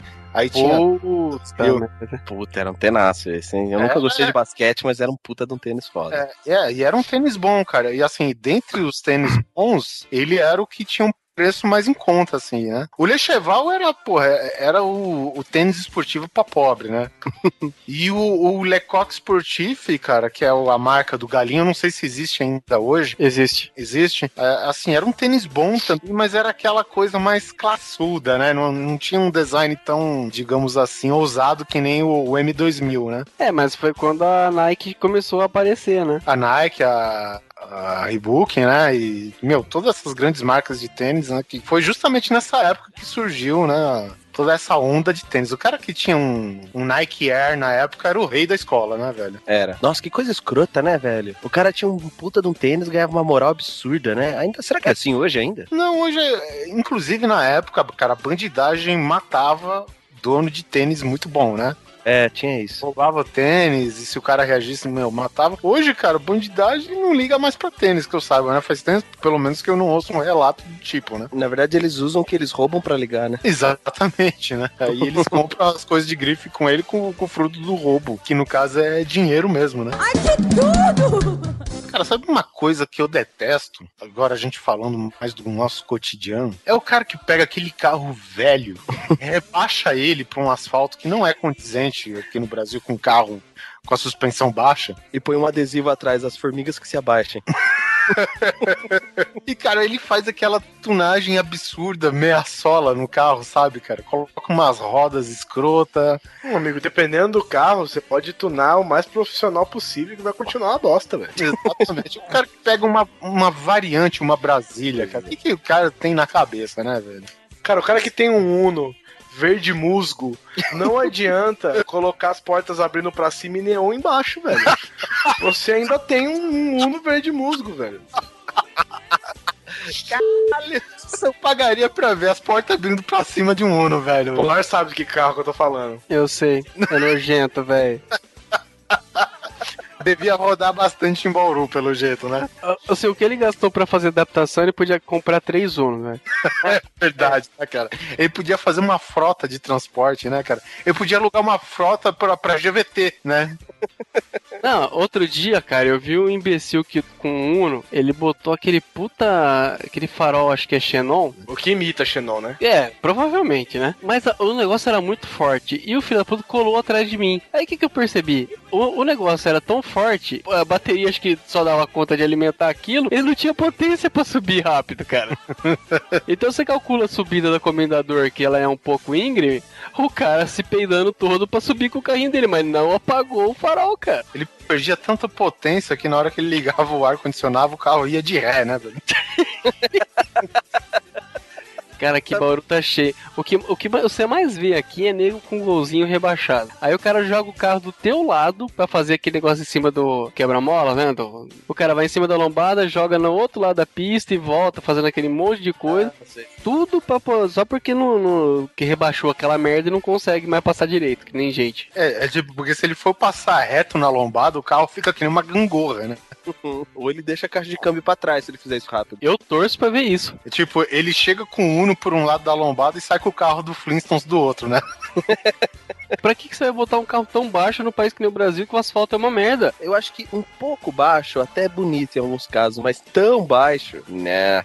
E quando o nego pega, compra uma S10 ou qualquer outra caminhonete e bota no chão e acha aquilo a coisa mais legal do mundo? É, porque a caminhonete foi feita pra ficar off-road, né? Em teoria. É, não, aí o nego coloca no chão, bota uma roda de 18 e bota o nego no chão. E põe um adesivo barretão atrás. Ah, barretezão. É, coloca aquele adesivo, tipo, dos cowboys, né? Tipo, um cara e uma mina, mas é só um adesivo da silhueta. Eles se apoiando, apoiando o pé na, na parede atrás, né? É, É lá. tipo com adesivo de, de rodeio, barreto, enfim. Comitiva Barretezão 2009, sei lá. Barretezão. Uma coisa que eu vejo muito, muito ainda, cara, é uma. E eu realmente não entendo isso. É o cara pegar um 147, um Fusca, um Gol quadradinho e enfiar um som de 10 mil reais na porra do carro, cara. Ou seja, o preço do som é mais caro que o valor do carro. E- enfiar um som de 10 mil reais aonde? Num carrinho desses tipo. Não, não, não, não, você não entendeu. Enfiar 10 mil de som aonde? Porque, primeiro, Fiat não é carro. Tá. pelo, assim, o 147 não é carro, pelo menos, né, cara? O meu pai teve um, um Fiat 147, isso quando ele era um carro novo, e ele não tem orgulho de falar isso. O meu pai foi pra lua de mel dele pro sul com um desse, cara. Então, meu pai viajou pro Uruguai, da- daqui pro Uruguai, cara, com um Fiat É, 147. cara. essa pegada mesmo. Simão, seu E- pai e- era safadão, ele comprava esse carro que era pra ficar apertadinho com a sua mãe, velho. É.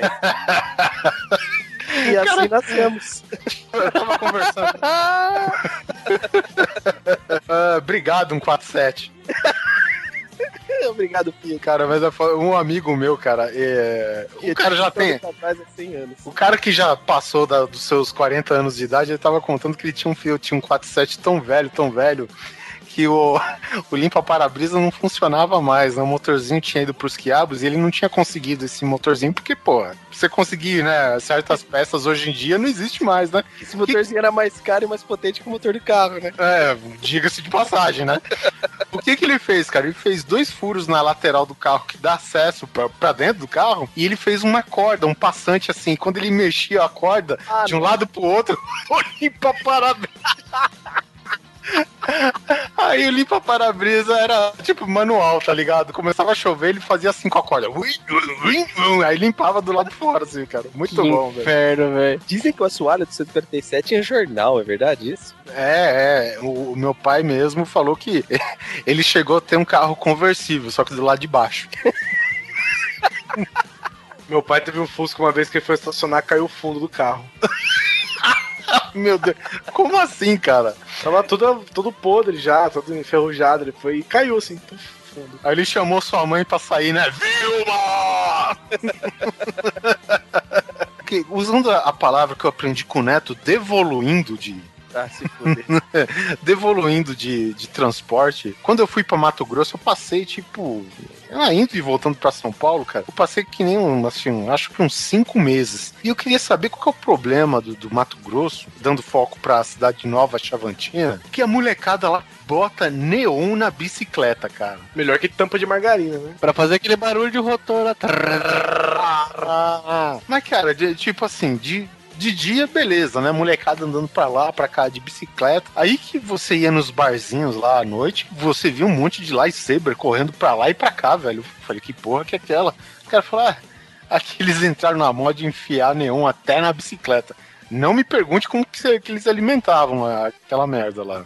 O que lembra bastante desses LEDs azuis que tá na pauta, né, Guizão? Cara, quem foi o filho da puta que inventou LEDs azuis, velho? e assim, de todos os LEDs que existem na história da humanidade e na tecnologia, os azuis são os que mais incomodam, cara. Eu queria saber quem foi que, que resolveu falar assim: não, vamos pôr um rádio automotivo feito de LED azul. Pra Ah, quê? que você Porque você gosta? Não, é porque é bom? Não, eu quero que o motorista não enxergue o que ele tá dirigindo à noite, porque o rádio não apaga e ele vai ficar toda vez mirando nos olhos dele, cara. Cara, o console do carro fica parecendo uma penteadeira de puta, velho. Cara, é horroroso. é horroroso. Tudo é horroroso, cara. Essas paradas azuis, gente, vamos parar com isso aí, cara. Tem tanta cor nesse mundo. Por que o azul, cara? E, e os caras que eles colocam os LEDs azuis, só que tipo no capô, tá ligado? Sei. Aí, aí, tipo, chega de noite e eu não sei o que que acontece, que aquele LED, a tonalidade do azul, ele me dá um efeito que a sua vista fica meio turva. É, é muito esquisito, cara. Não só com o azul, mas com o vermelho também. É, não basta as pessoas colocarem luz azul no carro achando que é luz negra, né? É muita gente fazer isso. Agora, uma vez eu fui comprar um rádio pro meu carro e eu- o modelo que eu queria não tinha, tal, eu encomendei um outro modelo e o cara falou qualquer modelo. Eu virei pro cara e falei, velho, qualquer qualquer um, qualquer um que não seja de LED azul, velho. Qualquer um. Qual foi o único modelo que o cara me trouxe? O LED azul. Lógico, né? Aí não Ah. dá, velho. Eu tentei andar uma noite com o carro, você não enxerga a rua, velho. Por quê? Porque fica aquela, é como se tivesse uma lanterna, sempre apontando pra sua cara. Incomoda demais isso, cara. Demais. Porque ele não acende, entendeu? Que nem eu tenho aqui o, o meu monitor, por exemplo, o botão dele, é- o LED é azul, né? A, a iluminação do botão. Mas ele tá acesinho ali no canto e tal. Agora, cara, esses LEDs de rádio, esses LEDs que- de, de equipamento de carro, essas paradas, eles, eles não podem simplesmente acender, eles têm que brilhar na sua cara. O meu aparelho de DVD da sala também, quando você dá o power, fica, né? Um puta de um LED azul gigantesco na tua cara. E normalmente Cara. o aparelho de DVD fica perto da televisão, que é pra onde você tá olhando. Isso irrita pra caralho, velho. Então, assim, eu, eu juro pra você, quando eu pego um DVD, eu puxo o DVD assim da estante, ponho no aparelho, aí eu pego a caixa do DVD e ponho na frente do botão power do, do, do aparelho. Senão não Então. dá pra assistir. Aí você não pode fugir dessa porra. O que, que eu fiz com o meu outro computador? Ele tinha um milhão de LEDs azuis. Então você desligava tudo em casa e ficava um monte de bola azul na parede. Porque cada, cada periférico tinha um LED azul, né? Então era aquele show de, de bolas azuis pela, pelo quarto. O que, que, eu- que eu fiz? Cara, peguei um rolo de fita isolante e fui passando em tudo.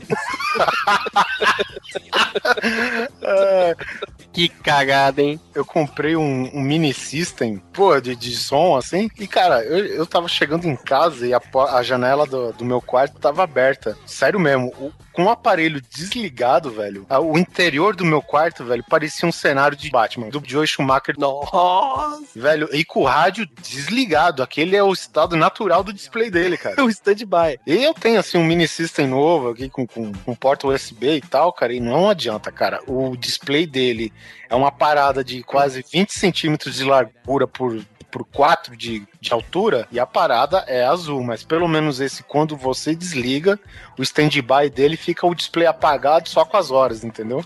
Aí, pelo menos, tudo bem, mas aquele que eu tinha na época, pelo amor de Deus, cara. Isso a gente pode supor que o, o, o, o HAL 9000 era do mal, ele era um LED vermelho gigante, né, cara? Mas ele não era tão filho da puta quanto um house de LED azul. Se fosse um RAW azul, seria foda.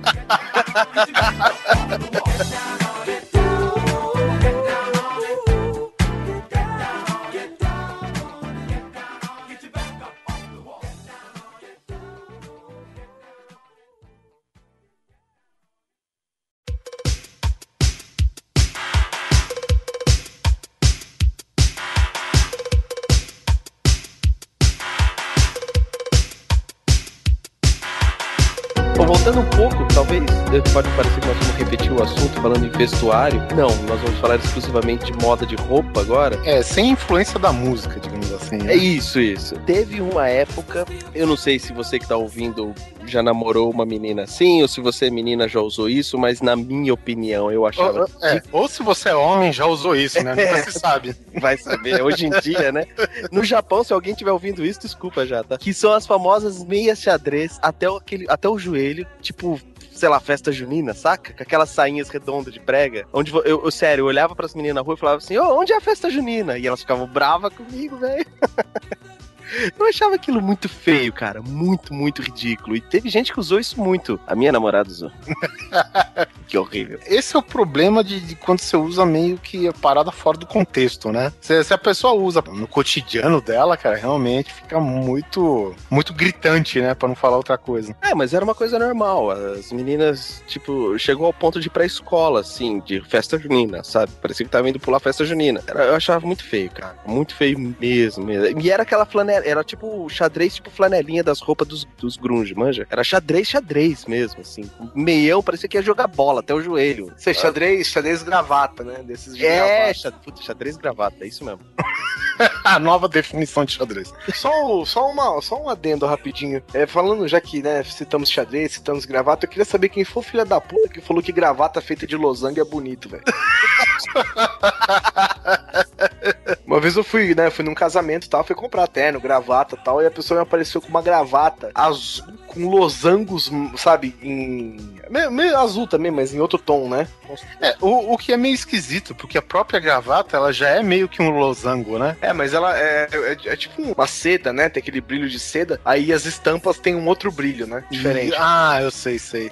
É, Elas têm uma, aquela textura diferente e acaba é, refletindo mais, digamos assim. Isso, né? refletindo diferente e tal. Ela não é fosca que nem o resto do tecido. Isso. Ela é brilhante. É, aí a moça, uma vez foi comprar uma muito de gravata. Ela falou assim: essa aqui é muito bonita. Eu olhei, tinha uns losangos, cara, azuis. Eu falei, moça, isso aqui não é bonito, não, velho. Ela, não, mas eu super bonito. Eu falei, olha, não sei, não sei pra você, eu não sei onde é que é que você viu. Que losango é bonito, cara. Ou gravata marrom com quadrados amarelos. Eu não sei quem disse pra você que isso é, isso é bonito, cara. Não adianta você falar que é bonito porque não é, cara. Aí o que, que eu fiz? Comprei uma gravata rosa. Nossa. tá bom. Isso daí devia ter ficado no, no cast passado, né, velho? Coisas que deviam ficar do jeito que estavam. Não, a pessoa chega. Cara, eu tinha, uma, eu tinha uma gravata do Ursinho Puff. Eu tinha uma gravata do. eu- Sem brincadeira, eu tinha uma gravata do Piu Piu. Nossa senhora. Você tinha do perna longa? Pra longa não, mas a minha do Ursinho Puff era foda. Eu tinha uma do pica-pau, cara. Cara, eu, eu- uma vez eu fui num casamento e tal, né? E tinha um camarada meu, a namorada do lado, e ele, pô, um casamento, né? Um evento sério na vida de uma pessoa, e o cara com a gravata do perna longa e mascando cenoura, e o caralho. Eu falei, ô, velho, vem cá, onde você comprou essa gravata? Não tinha uma mais escrota que essa, não? Aí a namorada dele fala, fui eu que dei pra ele. Nossa. Puta que pariu. Eu falei, com licença que eu vou enterrar minha cabeça em algum lugar e depois eu volto. Chato, cara. Ai, que tudo! É, bom, outro item que eu tô vendo aqui, mas eu acho que é uma moda assim, eu pelo menos, aqui no Brasil eu não senti com tanta força, pelo menos. Eu já vi, mas não que seja uma praga. Que é aquele é, estilo rapper americano, né, que usa a calça no meio do joelho com a samba canção aparecendo, velho. Nossa, essa foi uma moda filha da puta, velho. Mas aqui no Brasil pegou forte isso? Ah, no meu colégio era assim, velho. Ah, cara, tem muito nego ainda por aí até hoje que não necessariamente usa uma calça, mas, é, tipo, às vezes é uma bermuda, um número acima do que ele usaria só pra ficar até parado na metade da bunda, assim. Cara, eu, eu queria, eu queria saber o seguinte: eu sempre, fui, eu sempre fui magro e tal, né? Tô gordo agora, durante alguns anos aí. Mas é o seguinte: eu sempre usei calças das quais, se elas ficassem abaixo da minha bunda, elas caíam. mesmo, né, cara? Eu É, queria entender como é que as pessoas conseguem pôr uma cueca, uma samba canção, uma calça abaixo da bunda e andar sem que a calça caia. cola quente, Cola, cola quente, sei lá, alfinete enfiado, velho. Não sei, velho. velcro. Não, Eu, eu vou até um pouco mais simples que você quiser. Como é que alguém, homem principalmente, acha legal andar com a bunda aparecendo? Aí, né? Pra quê? Eu não quero saber a sua cueca. Ah, mas assim como o Polar disse recentemente, é o cara quer refrescar o popô, né, velho? Falando em polar, cadê o polar? Se você tiver uma opinião, por favor. Ah, não, eu, eu não tenho opinião, cara. Eu- É, O Polar, na verdade, ele tá sem palavras, né, cara? Porque esse tipo de moda, cara, é muito escrota. não, é- mas é- eu me dá um ódio ver isso, principalmente quando eu chegava no shopping. Até hoje você vê isso. Tu vai, filho, moleque, filho da puta, vai botar uma calça. Ah, e quando começou a moda do restart, que os caras começaram a chegar de Da calça colorida. calça colorida e às vezes eu pegava essas calças grandes e coloridas. Mas isso foi pior que boné de abarreta? O que, que é isso, cara? Eu não sei, desconheço essa Boné de, pre- boné de pedreiro, que era moda, moda rapper. Quando você compra um boné, o Oliver aí é ficcionado por bonés, qual é a primeira coisa que você faz antes de pôr ele na cabeça? Eu dobro a aba, cara. Exatamente. Não do- você não dobra a ponto de ser peão, né? De quebrar a aba no Não, meio. não, não. Mas você dá uma dobradinha pra, pra ele fazer o formato da sua cabeça ali, né? Existe uma técnica especificamente. Isso, você. Vamos explicar a técnica. Você. Você bota os dois dedões no meio. Isso, você cruza abre os com os dedos. dedos. Você cruza os dedos em cima e dá uma apertadinha com a palma da mão. Eu, eu faço tipo um rolo assim, entendeu? Porque você mantendo uma curvatura, por mais que você faça o rolo, ele não quebra. Obviamente, se você pegar de um lado e de outro com a mão e dobrar, tu vai quebrar a porra do. Eu tenho uma outra técnica que é a seguinte: eu pego os dois dedões por dentro, assim, no meio da aba, e com os dedos do lado de fora eu vou dobrando de leve até fazer o formato que eu quero. Funciona. Isso. É, eu vou deixar duas imagens no post que é o seguinte: um boné e um boné de abarreta. bola de abarreta. E os bonés de abarreta eles costumam vir com um selo gigantesco com eles. É, holográfico, né? É, que não pode tirar, né? Você não pode tirar dele. Você tem que usar com ele, lógico. Aí uma vez eu ganhei um boné eu falei que eu queria um boné e tal, que eu, eu gostava de usar boné e tal. Aí o cara me deu um boné de abarreta, desses assim, de, de hip hop, né? Uhum. Aí ele me deu boné de bonito pra caramba, tal, tudo preto, com a aba retaça, retinha, retinha. Eu falei, porra, que da hora, que boné legal, cara. Valeu, A prim- obrigado, A tal. primeira coisa que você fez arrancar adesivo, dobrar a aba, você agrediu o cara, né? Exatamente, cara. Eu- foi, foi a primeira coisa que eu fiz, velho. Arranquei o adesivo e dobrei a aba. Acho que foi a mesma coisa eu ter batido na mãe do cara. Aí, dias depois, eu vi um cara com um boneco parecido com a barreta, com adesivo colado. É muito feio, né, cara? Aí eu olhei e falei, ah, é assim que eu devia estar usando meu boneco. O foda é o seguinte, o, o- os caras que usam esse boné de abarreta, eles não colocam o boné na cabeça toda. Eles só, Não. tipo, Só- deixam apoiado. É, tipo assim, ele, ele, só solta, né, na cabeça. E tem que ser torto. É, do je e do jeito que parar, parou, né? Então você, tipo, sei lá, você solta rodando, É verdade, né? do jeito que cair na cabeça, é o jeito que você vai andar o dia inteiro. Mas essa moda do- dos boné, cara, foi bem lembrado, cara. E, e- esse boné de abarreta, você dobrando a aba, fica legal, cara? Fica, fica legal, fica normal, né, velho? E- Ele não é do formato tradicional. Inclusive, aqui no Brasil, cara, eu fui atrás de boné de beisebol e. Basquete você não acha mais.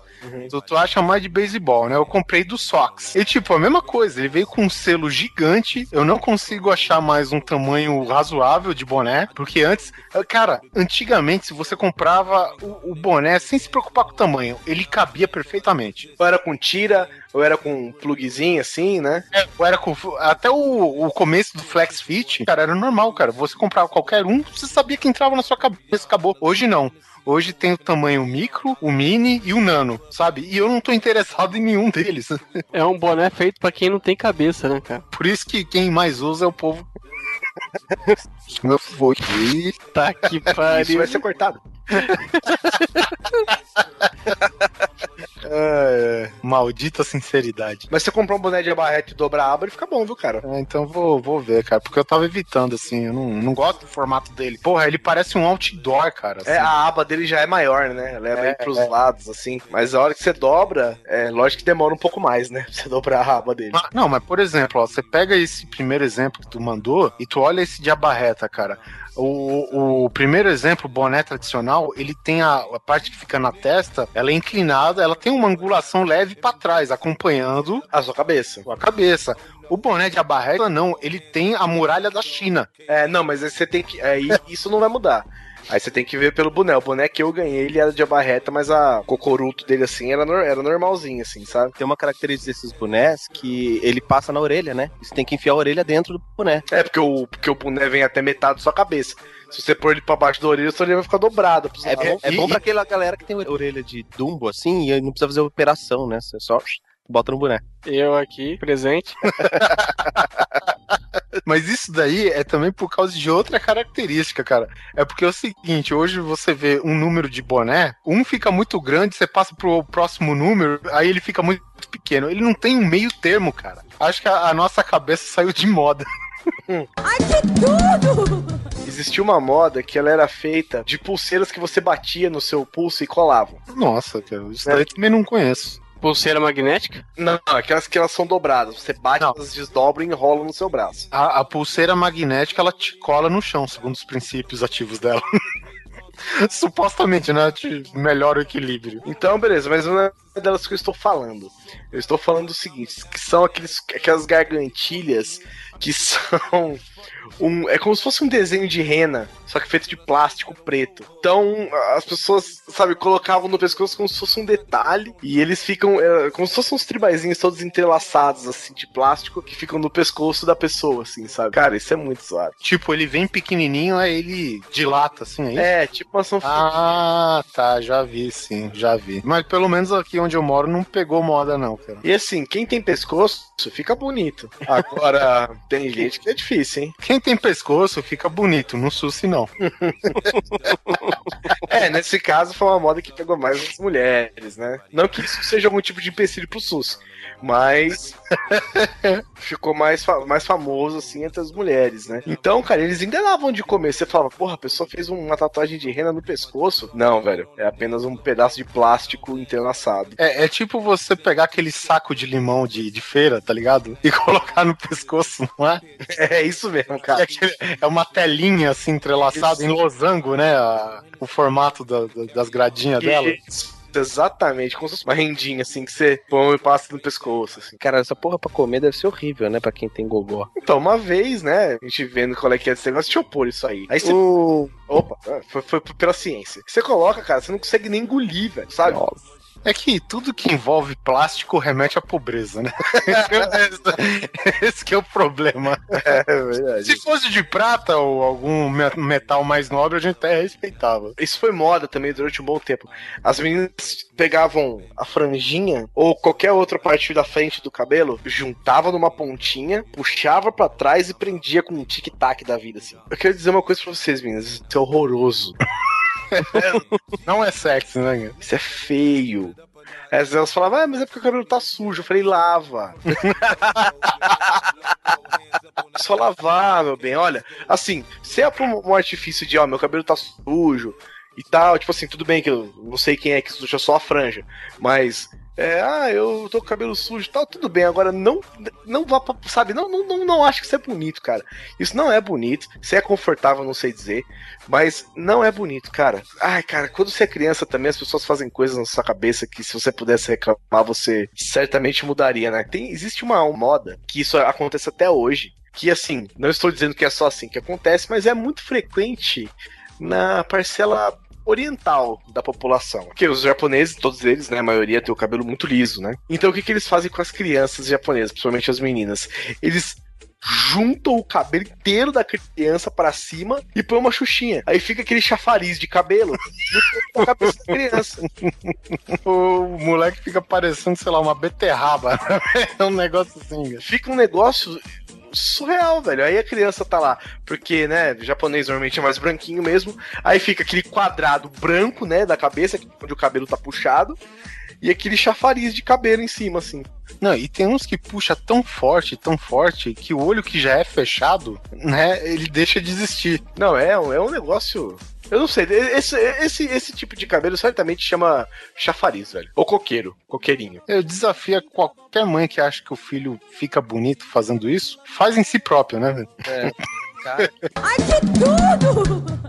Tem uma moda, cara, que eu sinceramente, assim, dependendo do acessório, eu sou totalmente contra. Se ele não tem utilidade nenhuma, propósito nenhum, você não usar. A gente sabe, cara, que muita gente que usa óculos reclama do fato de usar óculos, por mais que seja uma necessidade, né? Pra atender uma, uma correção de uma deficiência que, infelizmente, alguma- algumas pessoas têm, velho. E, meu, as pessoas reclamam, é um negócio desconfortável. E por que colocam óculos da década da vovó sem lente? como assim? Exatamente, bem explicado. Como assim? Não, eu já fui numa loja com a Carol, ela queria comprar uma maquiagem e tal. A gente foi numa dessas lojas famosas com nome de computador. E a atendente tinha um óculos gigante sem lente. É, cara, eu não consigo entender não, cara.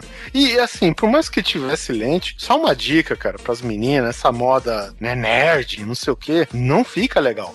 Fica se você for bonita. Sim, Ah, cara. não, mas peraí, peraí, peraí, peraí. O cara enfia, a menina me enfia um óculos que é maior que a cara dela. E você vai falar que isso é bonito? Não, algumas ficam. Agora tem umas, meu amigo. É, porque isso era, era óculos, cara, em 1970.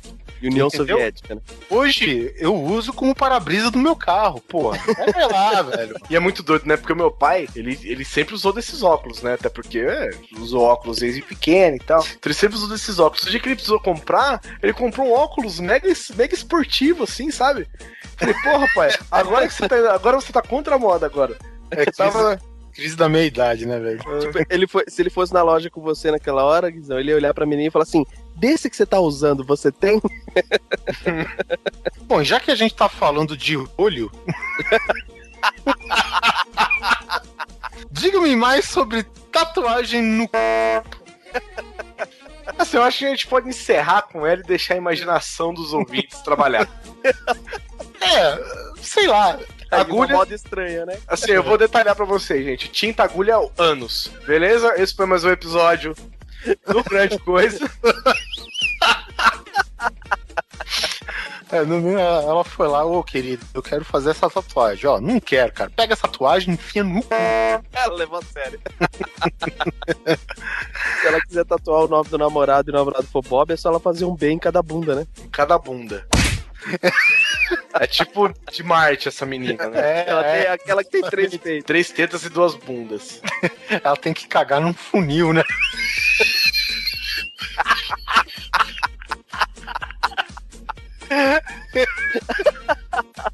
Ai, meu Deus do céu. Mas é isso aí. Como o Guizão bem disse, Tinta agulha anos. tinta agulha anos. E assim foi-se mais um episódio do Grande Coisa. Agradecemos a audiência. É, nos vemos daqui a 15 dias e não esqueça de mandar as suas, sei lá, dicas de modas escrota, talvez, né?